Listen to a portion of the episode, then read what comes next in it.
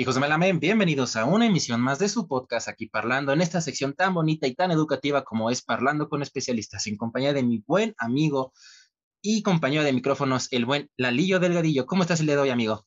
Hola, amigo. Bueno, antes de contestarte que estaba bien, pero pues hay que saludar a la comunidad parlante. Es un gusto volver a compartir micrófonos contigo en un capítulo más de aquí de Parlando con especialistas. Pues ya, ya es un contenido que nos están pidiendo mucho con temas que que van variando, ¿no? Y que a lo mejor son, tienen tabús, pero aquí estamos para, con un especialista para poderlos resolver.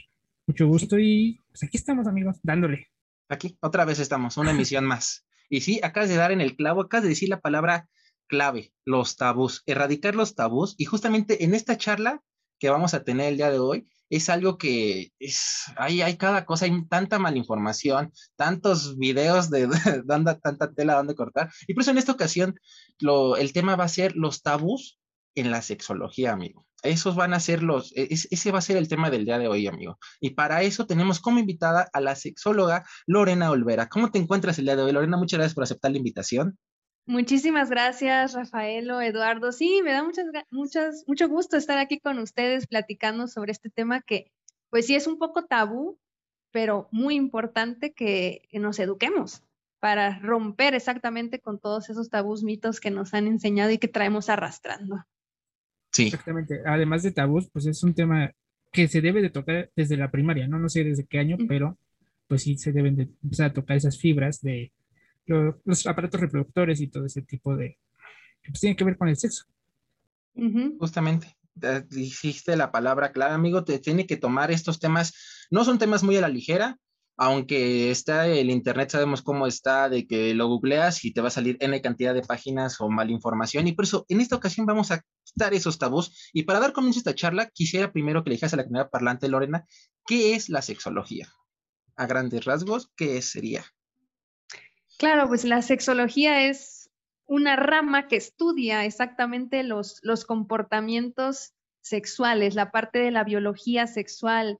Eh, y, hay como varias áreas que la sexología trabaja, porque cuando pensamos, y, mucha gente, ahorita tú mencionaste la palabra clave, Eduardo, que se supone que no podemos mencionar ese quiso, la gente cuando piensa en sexología piensa en esto únicamente. Y la sexología es es parte de la biología, es el género, es nuestra orientación sexual, estudiamos toda esa parte, cómo nos conectamos con otras personas, la parte de la intimidad, cómo compartimos momentos, nuestros encuentros eróticos, nuestra respuesta sexual humana, eh, la forma como eh, utilizamos la sexualidad para manipular a otras personas, como a través de la seducción, eh, la parte de la salud sexual y reproductiva, cómo nos cuidamos, qué infecciones existen. Entonces, va mucho más allá que simplemente una sola cosa y vamos a encontrar especialistas que se enfocan en la educación de la sexualidad, son sexólogos educativos. Vamos a encontrar especialistas que se enfocan en la parte clínica, que es dando terapia, como yo, terapia sexual y de pareja. Y vamos a encontrar lo muy necesitados personas que se enfocan en la investigación, porque así vamos actualizándonos con todos estos temas. Por ejemplo, las investigaciones más recientes sobre el clítoris. Antes no conocíamos cómo era el clítoris, o sea, pensábamos que era la puntita del iceberg y pues del 2015 que ya tenemos imágenes en 3D y ya todo uno te lo tiene impreso por ahí. Entonces, sí es importante cómo estos tres áreas de la sexología pues estamos colaborando para, para trabajar en engrane. Claro que sí, pues ahora sí que este, pues es un tema complicado, como bien comentas, pero pues en todo momento nos va a llegar esa espinita o tener esa terapia o esos momentos eróticos de en pareja, pues son para comunicarse y fortalecer la relación en algún momento. las relaciones sexuales deben de ser comunicativas y consensuadas, o sea, y siempre debe de haber un respeto. Sí, me acabas de dar en el, en el, en el punto, en, en, la clave, amigo. ¿Sabes por qué? Porque eh, pusimos en nuestras redes sociales, pues como para que la comunidad parlante nos mandara sus dudas, porque pues la gente es curiosa, pero pues no lo, no lo quiere expresar, ¿no? Prefieren un tercero para que expongan estos temas. Y ahorita dijiste el respeto. Es algo muy importante en este tema. digo por qué. Porque en la industria para, para en, el contenido para adultos, pues han mostrado con, con base a muchos años y todo eso es una industria demasiado grande, quisiera erradicar el primer, tocar el primer tabú. ¿Es real o no es real? ¿O qué tan real, o, qué porcentaje de realidad hay en ese contenido para adultos, Lorena? Platícanos. Pues creo que no podemos decir que es totalmente real ni totalmente falso. Es como las películas de Hollywood. Las vamos a ver y algunas están basadas en historias de la vida real y algunas están de la mente de las personas que escribieron los guiones. E incluso si vamos a ver películas como Marvel, pues sabemos que si yo me aviento un techo no voy a poder salir volando como lo hacen muchos de los personajes de ahí, o que si me caigo con una rodilla, mi rodilla va a aguantar, porque esas, ya, mucha gente ha analizado las, las caídas y cómo las caídas de los superhéroes, ¿no? Entonces, lo mismo sucede con el contenido para adultos, ¿no? Tenemos que saber que hay una cámara, hay un director, hay personas que están haciendo que eso esté fluyendo, ¿sí? Eh, y así como en una película normal de Hollywood hay cortes, corte, a ver, repitamos la escena, o, ay, no, no, no, no te salió muy bien, esa frase no sonó muy realista, también va a ocurrir en el contenido para adultos. Van a haber momentos que se va a perder una erección, tenemos que hacer corte, a ver, ayuden al muchacho para que esto se recupere su regularidad. Pero eso no lo vemos, no vemos esos cortes. Van a haber momentos en los que igual vemos una escena que se demora 20 minutos haciendo y tú, ¿cómo le hacen? Pues hay cortes, no creas que es posible.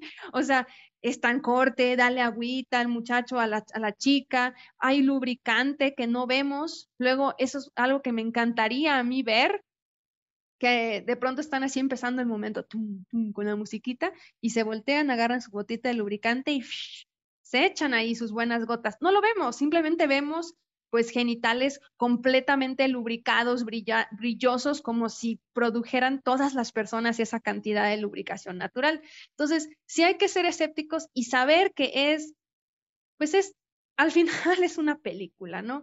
No es la realidad. Y además, otra cosa que también quisiera agregar es, depende desde qué mirada se está haciendo.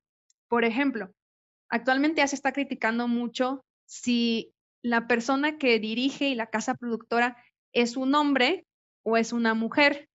Normalmente la mirada masculina hace que estas películas se centren, y no sé si esta sea una palabra que se pueda decir o no, en la introducción del pene a la vagina meramente, ¿no? Ese es como el punto final y la gloria a llegar, ¿no? Entonces ahí se centran incluso meten las cámaras en unas posiciones que ves a la chava así con sus patas así abiertas. ¿Tú quién puede estar en esa posición? Pero es para que la cámara entre y vea exactamente el ángulo ahí y que nadie pueda estar en esa posición.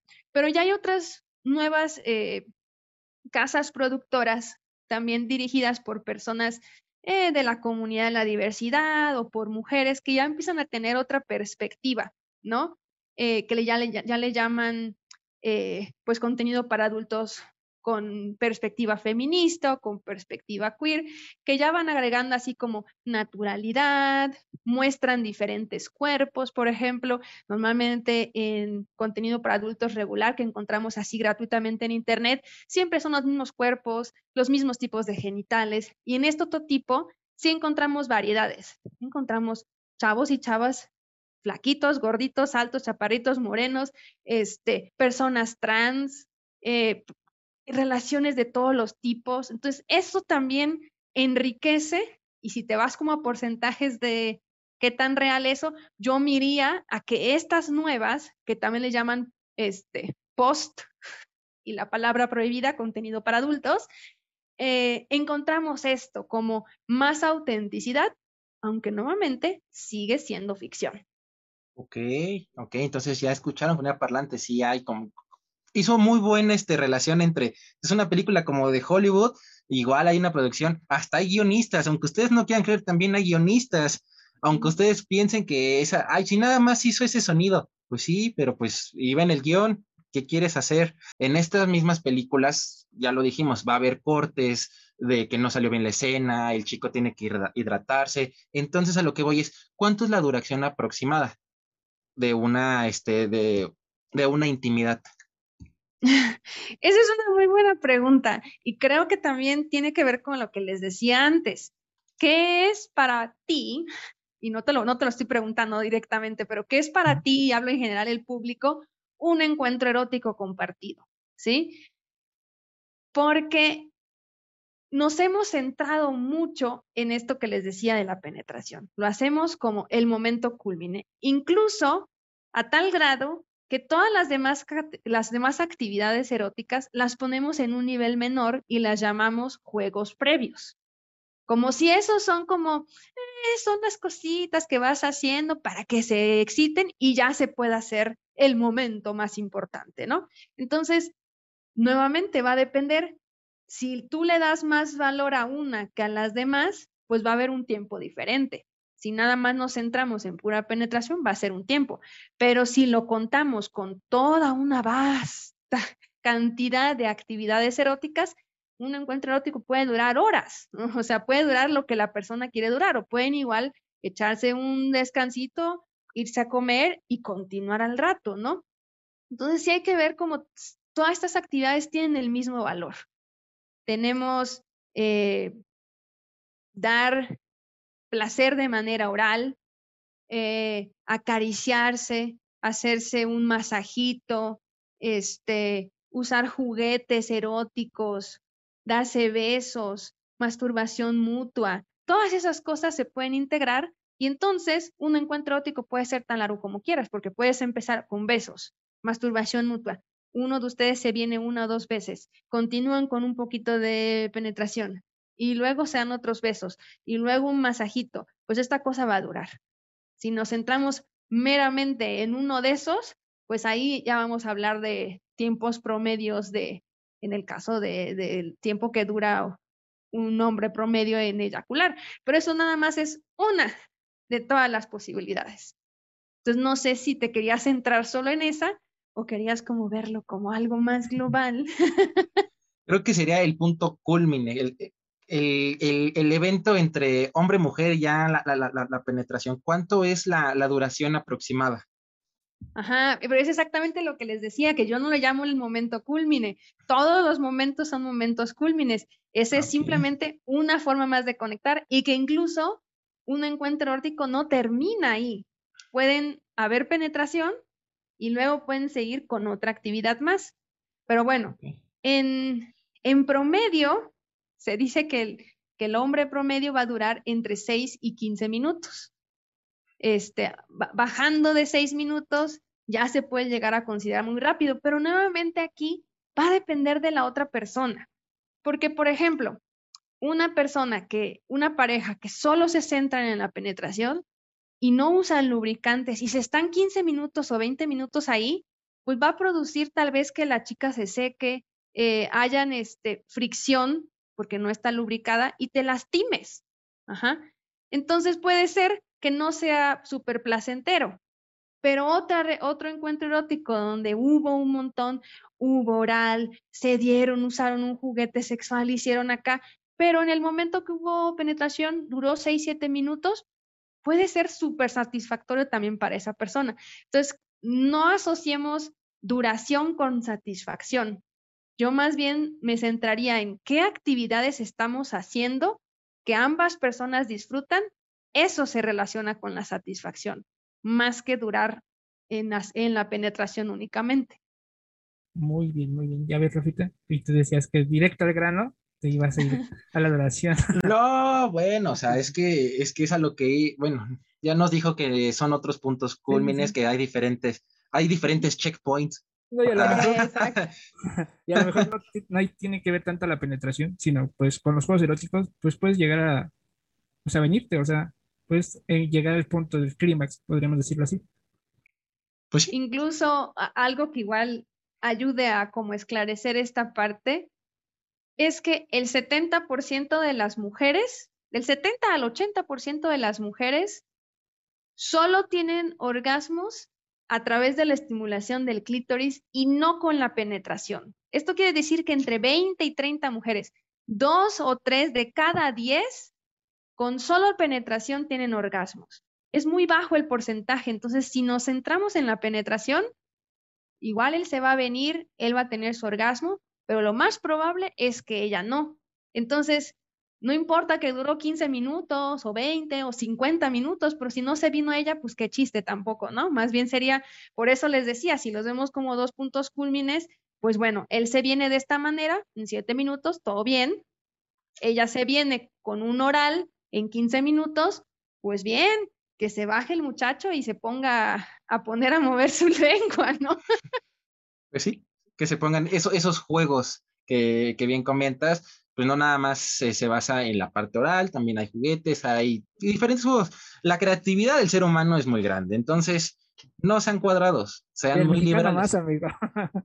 Y sí, y ahorita hay una pregunta de esos, ¿eh? Ahorita se hizo, muy se hizo mucha tendencia en eso, pero ahorita que vamos de la mano con esto, había, había gente que dice, ¿cuál es la, la, la, intensidad, ¿con qué intensidad hacerlo? Habías dicho que después de cierto tiempo ya este, puedes provocar eh, pues fricción, ajá, ese tipo de cosas. Y no hay lubricante. Y si hay lubricante, ya no te lastimas. es una gran no, No pasa nada. Ajá, exactamente. Y ahí van a ver mujeres que lubrican mucho mujeres que lubrican menos, mujeres que lubrican poco, hombres que lubrican mucho, hombres que lubrican poco, porque también los hombres lubrican, no hablamos de la lubricación masculina, que en realidad se le conoce como el líquido preseminal, que no sé si ustedes lo reconocen, son esas gotitas que salen antes, pero mucho antes de la eyaculación, que precisamente sirven para, obviamente, uno, limpiar la uretra de su acidez, porque si se quedara ácida, pues los espermas mueren ahí. la orina es como, puff, el ácido muriático de los espermatozoides. Pero la segunda función del líquido preyaculatorio o del líquido preseminal es lubricar también la vagina para que todo fluya y todo funcione bien. Entonces, si tenemos a dos personas que son bastante sequitas, por así decirlo, si es una vulva, produce poco lubricante, un pene apenas saca una gota, o hay unos que sacan nada, ¿no? Y se juntan, pues no, van a necesitar su ayuda de su mejor amigo lubricante. Entonces, creo que es también irse checando cómo estás, cómo te sientes, mucha comunicación, que creo que habías mencionado, Eduardo, también hace ratito. La comunicación sexual es muy importante para que el placer se dé. Sí, claro, y bueno, el otro día también estaba leyendo noticias de el tema o el tabú, que entre más grande mejor. ¿Cómo, mm. ¿cómo es esa opinión de, de, la gente, no? ¿Cómo lo manejarías tú? Sobre el tamaño. ¿El tamaño importa? Pero así sería la pregunta, ¿el tamaño importa sí o no? sí, sí o no, ¿y por qué? No, no es cierto. No, y, tan esta pregunta está tan importante para muchas personas que hice todo un, un, este, un episodio de mi canal de YouTube para explicar si, si importa o no, pero aquí les voy a dar el resumen. este, miren, el tamaño importa o tal vez va a importar solo para el momento de la penetración, como les dije. Para el orgasmo no importa, porque si, si estimulas bien ese clítoris, va a la otra persona a tener orgasmos deliciosos y no importa. Ahora, eh, en promedio también hay, así como existen tamaños de, penes, eso no sé si se puede decir esa palabra. Pues eh, Yo que sepa, pues, ahí no vas a ver tus, restricciones. este, también hay tamaños promedios de vaginas. Entonces, en cuanto a largos, si es un pene muy, muy largo, puede ocasionar un problema porque en promedio una vagina mide, mide entre 14 y 15 centímetros, 16 a lo mucho. Entonces, aunque tú llegues con uno de 18 centímetros, no lo vas a poder introducir todo, a menos que quisieras perforar a la persona, que obviamente no es la intención porque queremos que todas las personas, y sí, te sorprendes, Rafa, pero han habido casos de perforación por, obviamente, una, una actividad muy brusca, en, casos de, de, abuso, ¿no?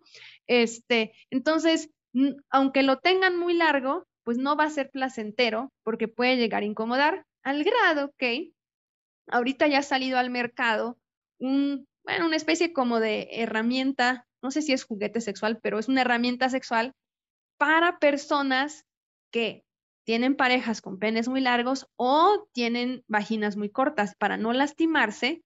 Es como un, como no sé si conocen los anillos vibradores del pene, que lo pones en la base. Ahora imagínate que en la base pones como y se los puedo mostrar porque lo tengo ahí no, nada más, pero este es, podcast, entonces de nada sirve que se los muestre.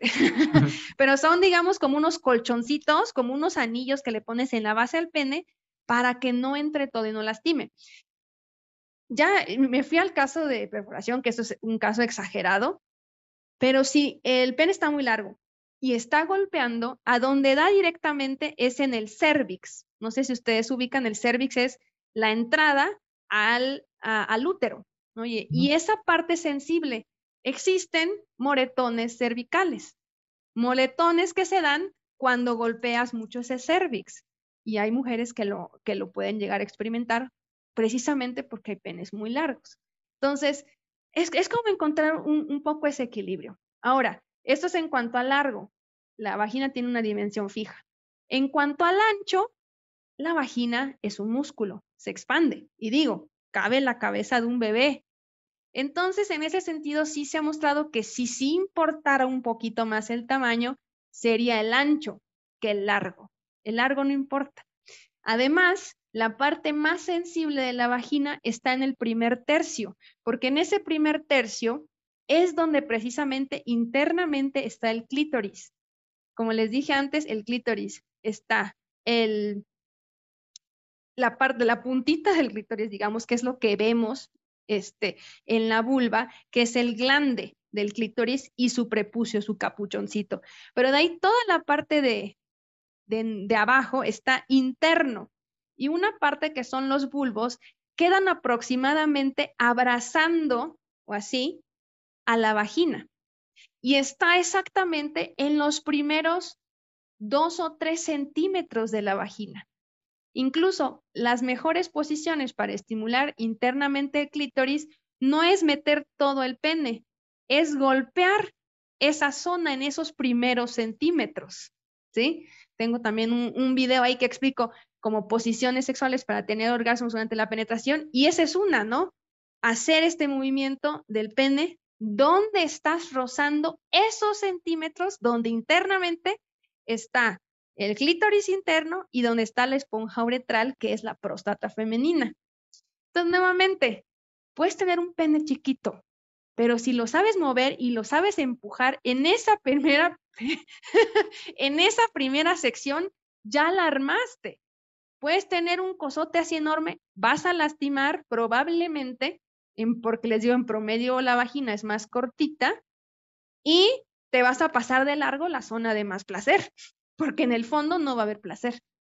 Claro, no, pues ahora sí que como vulgarmente se escucha, ¿no? La, puntita es mejor. Eh. por algo, por algo es así. Por, algo es el dicho, amigo. Ahora ya saben que, tiene una razón científica de ser ese dicho.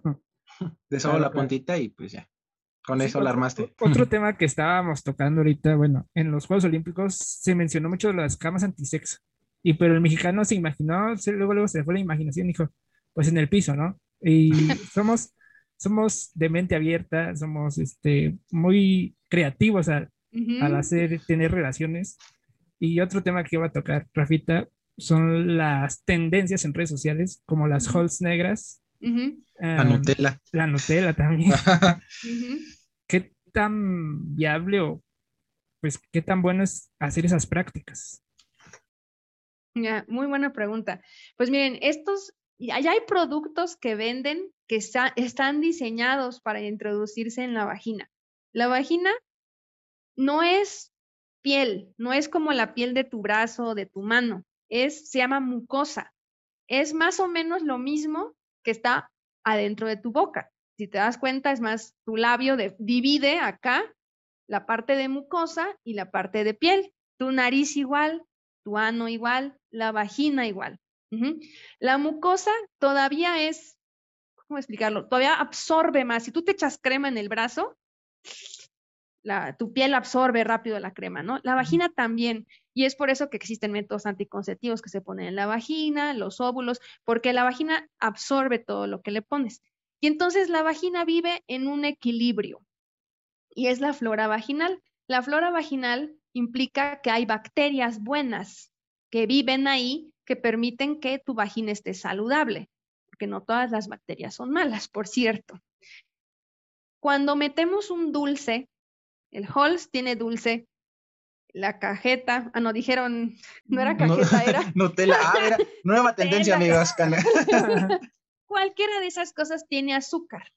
Cuando metes azúcar, vas a afectar la flora vaginal, el equilibrio, porque el azúcar, no sé si ustedes sabían, alimentan a los hongos. Y como les dije que había un equilibrio entre bacterias, hongos, ¿qué va a pasar si tú le das alimento a los hongos? Va a crecer. Van a crecer. Entonces, lo más probable es que te va a dar una infección vaginal, no una, no una infección de transmisión sexual, que es diferente, una infección vaginal por hongos, cándida, ¿no? Y, porque, y bueno, también va a depender qué tan sensible, hay vaginas más sensibles que otras, hay vaginas aguantadoras. O sea, por ejemplo, no sé si han visto también la famosa frase esta de cuando te vas de luna de miel te da, te da infección urinaria, porque normalmente tienes un montón de sexo, tienes sexo en la playa, no sé qué, hay más probabilidades que se metan más cosas. Pero hay vaginas más aguantadoras, hay vaginas que les metes más cosas y aguantan. Entonces es como que ir probando un poquito cómo funciona, pero sí saber que adentro de la vagina hay riesgo Ahora, ponérselo en la vulva no hay ningún problema. La vulva es la parte externa. Entonces están los labios, están los labios internos, los labios externos, está el clítoris, pues toda esa parte sí se pueden embarrar ustedes ahí de lo que quieran. Lo que yo no les recomendaría es introducir eso en la vagina. Escucharon muchachos, nada de azúcar. Pero si, por ejemplo, quieren así probar con sensaciones, hay lubricantes que enfrían y calientan. Entonces, por ejemplo, la sensación del Halls, lo que hace si te lo ponen en la vagina es que te da una sensación de enfriamiento. Bueno, ustedes se lo han puesto en la boca, ¿no? Como se siente que la boca se te... Ajá. Lo mismo pues se siente en la vagina, pero al final es una sensación de enfriamiento. Existen lubricantes que son productos hechos específicos para la flora vaginal que enfrían. Entonces yo les diría, exploren con estos productos que están enfocados en esa parte del cuerpo. Pues sí, no las visiten Mejor visiten las tiendas, las sex shop, en lugar de las tiendas comerciales. Sí, no, porque salga más barato este, en el Oxxo un paquetito de halls negras. Va a decir, ay, no, pues es que yo lo vi y es lo mismo, las redes sociales. Es que lo vi ahí, pues no creo que haya problema. Y pues sí, amigo, pero pues ya, ya lo dijo el especialista, puedes provocar una infección este, una infección a tu pareja. Entonces, pues hay que informarse, informarse de forma correcta. Hay otra tendencia que no sé si vieron que se puso de moda ahora para los hombres, que era con la toronja. ¿Sí lo vieron? No. A, una toronja, a una toronja le haces un hoyo en medio para que quepe el pene y, o sea, su, chiquito para que apriete y con la toronja lo masturbas mientras le das sexo oral pero como la, la, toronja pues está con todos sus gajitos, pues se supone que estimula pues apretadito y muy jugoso, imagínense, a ese pene, mientras te están también haciendo sexo oral. Entonces se puso, híjole, no, no, sé, qué, no sé si fue hace un año, hace dos años, se puso súper de moda, todo el mundo estaba hablando de la famosa toronja. ¿Y qué pasa nuevamente? Tienes que tener mucho cuidado, sí se puede sentir muy rico por fuera, pero te llega a entrar una gotita de jugo de toronja en tu uretra, imagínense el ardor. imagínense el ardor. Entonces, nuevamente, te lo recomiendo, pues si lo vas a hacer, hazlo con mucho cuidado, o sea, como que no quede nada de jugo en la punta. Pero va en el momento también erótico, tampoco vas a estar así como tan consciente, tan vigilando, quieres así como fluir, entonces al final, pues igual no te conviene, ¿no? Probar esas, esas cosas y mejor comprarte, como bien decías Eduardo, ir a una sex shop y comprar un masturbador de pene, que ya son texturizados y le echas el lubricante y va a sentirse aún mejor que la toronja.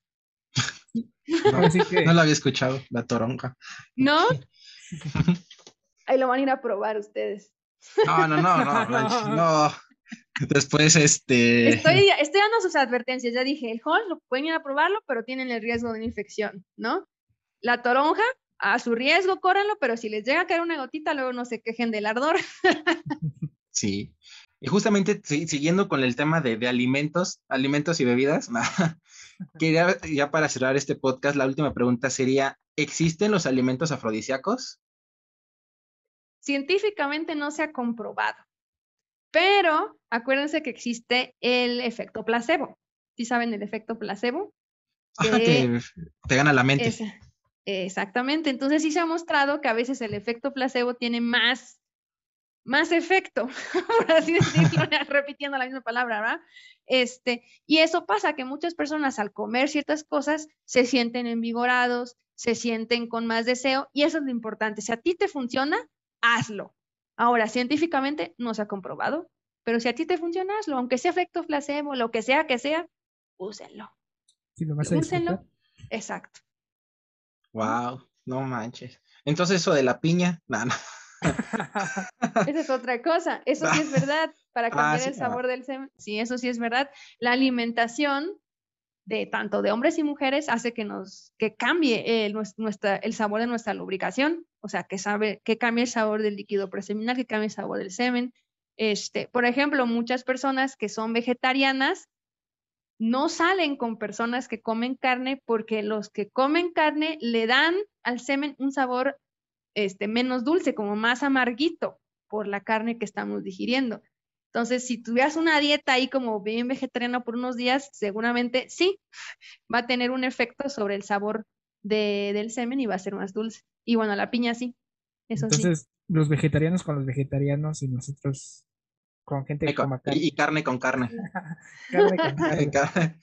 No manches, ah, esa no me la sé lo de la alimentación, ¿eh? Ya ves, otro tabú que Sí. se está erradicando. Muy bien, en verdad, creo que esta charla nos puede, podemos sacar hasta tres capítulos de esto porque hay muchos tabús y más con las redes sociales, voy a, re- voy a volverlo a decir, mucha mala información y pues mucha gente, algo que estaba, algo que dijo mu- muy bien Lalo, la comunicación. Antes no había comunicación en las parejas, ahora ya es, disfrutas tú, disfruto yo, disfrutamos todos. Los dos. bueno, los dos. Sí, amigo, porque Así es. Y No, no, es- y no llegar con, con ideas de el sexo debe funcionar así. Pregúntale a tu pareja, ¿qué te gusta a ti? ¿Tú cómo te tocas? Si cómo tú te tocas se puede incorporar al encuentro erótico, van a ver, va a haber más placer, van a haber más orgasmos. Pero si hacemos algo en el encuentro erótico que no tiene nada que ver con lo que te da placer, pues aunque dure mil horas, pues no, no va a ser divertido para ni, bueno, al menos una o las dos personas. sí, y te van a cambiar. Ah, ¿no? Ah, No quemes tu hora o tus minutos de, de placer por algo que no no estás bien comunicado con tu pareja, ¿no? Exacto, exacto. eso sí. En verdad, no tengo palabras para agradecerte este tiempo que nos brindaste en este, en, en este humilde podcast. Lorena, en verdad, quitaste muchos tabús. Espero que esa comunidad parlante que nos esté escuchando, nos esté viendo, diga, wow, eso no me la sabía. O si los agarramos con holes en la boca, se van a reír de lo que acabamos de decir. Entonces van a decir, ya no lo, ya es una práctica que no lo hagan. Bueno, no está prohibido, pero tengan cuidado. Siempre, siempre hay que Exacto. tener cuidado. Y pues, Lalillo, dile a, a- a Lorena dónde podemos, bueno, dónde podrá encontrar este capítulo de Parlando con especialistas. Claro que sí, amigo. Bueno, a Lorena y a toda nuestra comunidad parlante, pues ya saben, este episodio lo van a poder encontrar en, en Spotify, en Google Podcast, en Apple Podcast y en la versión visual, pues en YouTube. Ahí está eh, cualquier capítulo que quieran ver de aquí parlando, parlando con o parlando con especialistas, van a poder encontrarlo y también no se olviden de en sus corazones estaremos allí. ¿Puedo Eso sí. compartirles mis redes sociales a tu, a la Claro. gente que le sigue? Claro, que, sí, claro que sí. claro que sí, sin problema. Ah, excelente. Pues aquí si están viendo en YouTube, pues chequen mi canal, doctora Lorena Olvera. Ahí también estoy, esos que les estuve contando, pueden ver el video eh, largo explicando las técnicas para sentir orgasmos durante la penetración. Y si están en redes sociales, Instagram o Facebook, igual doctora Lorena Olvera me pueden seguir. Sí. Perfecto, sí, en perfecto. Instagram tiene buen contenido, ¿eh? Ya estuve checando algunos unos posts que están muy buenos. Y también los amantes del Netflix tiene una, Mm. una buena analogía de sex education. Excelente. Excelente. Pues sí, justamente en la parte de abajo, desde hace rato, hace como unos 5 o 10 minutos, están apareciendo las redes sociales de cada uno de nosotros, de la doctora Lorena, de la Lillo Delgadillo, de su servidor Rafaelo, y en la descripción de YouTube está el canal de la, de la doctora. Entonces, pues échense un clavado, no pierden nada. Al fin y al cabo, pues nadie se va a enterar, nada más no vean el historial de su pareja de navegación y ya no hay ningún problema. Quítense esos tabús, chicos, sin miedo, No, sin miedo al estaría- éxito. Estaría bien, amigo, a lo mejor iba a decir tu pareja, ah, mira, estaba pensando en mí o para yo sentir placer. Entonces, eso también es bueno. O qué Eso bien sí. se ve eso para intentarlo. Exactamente. Eso sí, perfecto.